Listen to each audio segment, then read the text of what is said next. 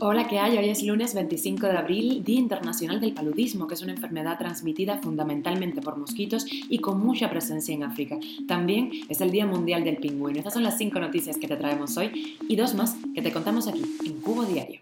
Esto es Cuba a Diario, el podcast de Diario de Cuba con las últimas noticias para los que se van conectando. La Embajada de México en Cuba ofrece 16.000 citas para lo que resta del año 2022. Díaz Canel ha dicho que las condenas a menores por el 11 de julio se impusieron con suma racionalidad judicial. Y millones de dólares después, solo cuatro locomotoras para trenes de pasajeros funcionan en la isla. Y fue reconocido en un video de Facebook un connotado represor identificado en un cordón de protección a Díaz Canel en La Habana en una visita que hizo el reparto eléctrico. Y te contamos las últimas noticias de la invasión de Rusia a Ucrania. El presidente de ese país, Zelensky, ha denunciado campos de concentración rusos y deportaciones a Siberia. Esto es Cuba a Diario, el podcast noticioso de Diario de Cuba.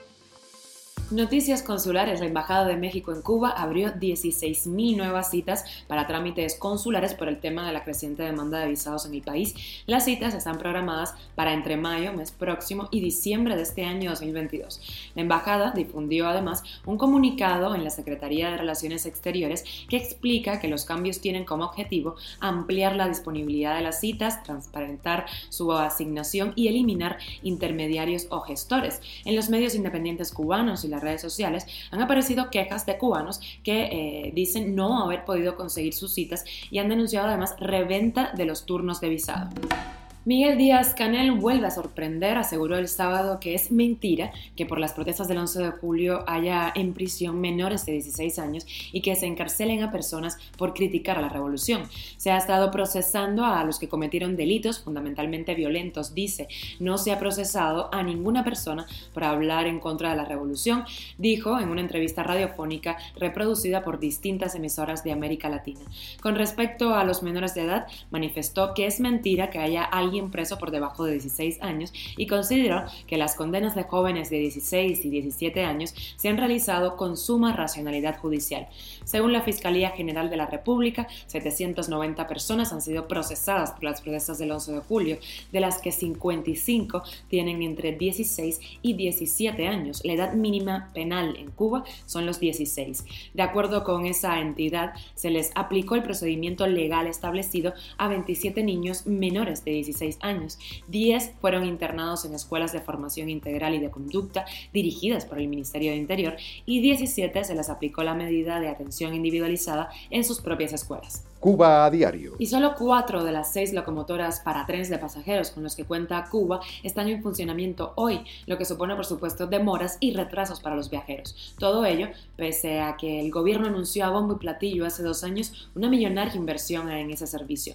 El periódico oficial Juventud Rebelde evidenció la situación en un reportaje desde la terminal del Cobre en La Habana, a la hora de la salida del tren Habana-Guantánamo, que es el que atraviesa la isla de extremo a extremo.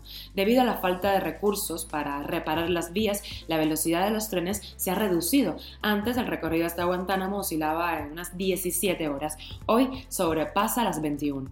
Todo ello ocurre después de que Moscú suspendiera a fines del año 2020 la anunciada y muy promocionada modernización del sistema ferroviario cubano. Ello debido a que el gobierno de Cuba no pagó a la compañía estatal de Rusia de ferrocarriles las sumas adeudadas.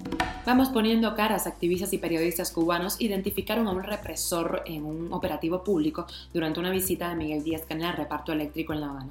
Lo vieron en un video subido en Facebook por un asistente que después lo borró. Se trata del teniente coronel que se hace llamar Camilo, el su nombre real es José Luis Méndez, uno de los agentes más agresivos y violentos de la seguridad del Estado, así lo denunció el periodista cubano José Raúl Gallego. En el video se ve a este hombre identificado en ocasiones anteriores y también fotografiado por activistas a los que reprimió, entre las decenas de efectivos que iban vestidos de civil que sirvieron de protección a Díaz Canel de las personas que pasaban a saludarlo pasen por la página de Diario de Cuba, que ahí tenemos la foto en primera plana. Cuba a diario. Y viajamos a Ucrania. Zelensky se reúne con el secretario de Estado de Estados Unidos mientras ofrece a Rusia un encuentro en una metalúrgica para negociar un alto al fuego. La invasión rusa de Ucrania cumplió ayer dos meses sin que la luz se asome al final del túnel. Zelensky advirtió además que va a suspender las conversaciones de paz con Rusia si caen los defensores de la ciudad portuaria de Mariupol. Si destruyen a nuestra gente en Mariupol, dice, si se proclama un pseudo referéndum referéndum en nuevas pseudo-repúblicas, Ucrania se va a retirar de cualquier proceso de negociación, aseguró en una rueda de prensa el presidente de Ucrania. Denuncia además que los invasores retienen a los territorios temporalmente ocupados a ciudadanos ucranianos en llamados campos de filtración, desde donde son enviados a Siberia y al extremo oriente de Rusia. Noticias extra, vamos a viajar a Francia, You, el presidente Emmanuel Macron ha sido elegido nuevamente como presidente del país y Europa ha respirado por la contención por un poco más de tiempo, cinco años más, de Le Pen, que representa a la extrema derecha en ese país. La diferencia de votos no fue muy amplia, por lo que el país está completamente dividido y descontento. Vamos a ver qué hace Macron en esa nueva legislatura. Y viajamos a temas cubanos. La madre del preso por el 11 de julio, Ángel Jesús Vélez, viaja a Ginebra a denunciar al régimen ante la ONU. La camagüeyana Aile Marcano, quien ha sido víctima de acoso de la seguridad del Estado, no solo representa a su hijo ante la ONU, sino a todos los presos del 11 de julio. Esto es Cuba a Diario, el podcast noticioso de Diario de Cuba, dirigido por Wendy Lascano y producido por Raiza Fernández. Y hasta aquí llegamos. Oye, gracias por estar con nosotros del otro lado en las buenas y en la mayoría de los casos no tan buenas noticias que, traemos por acá, ¿no? Eh, nos puedes encontrar en Telegram, Spotify, SoundCloud, si estás en Cuba usa VPN, Apple Podcast y Google Podcast, donde también puedes escuchar otros programas súper poderosos de Diario de Cuba y síguenos en nuestras redes sociales. Yo soy Wendy Lascano, te mando un beso, nos escuchamos mañana.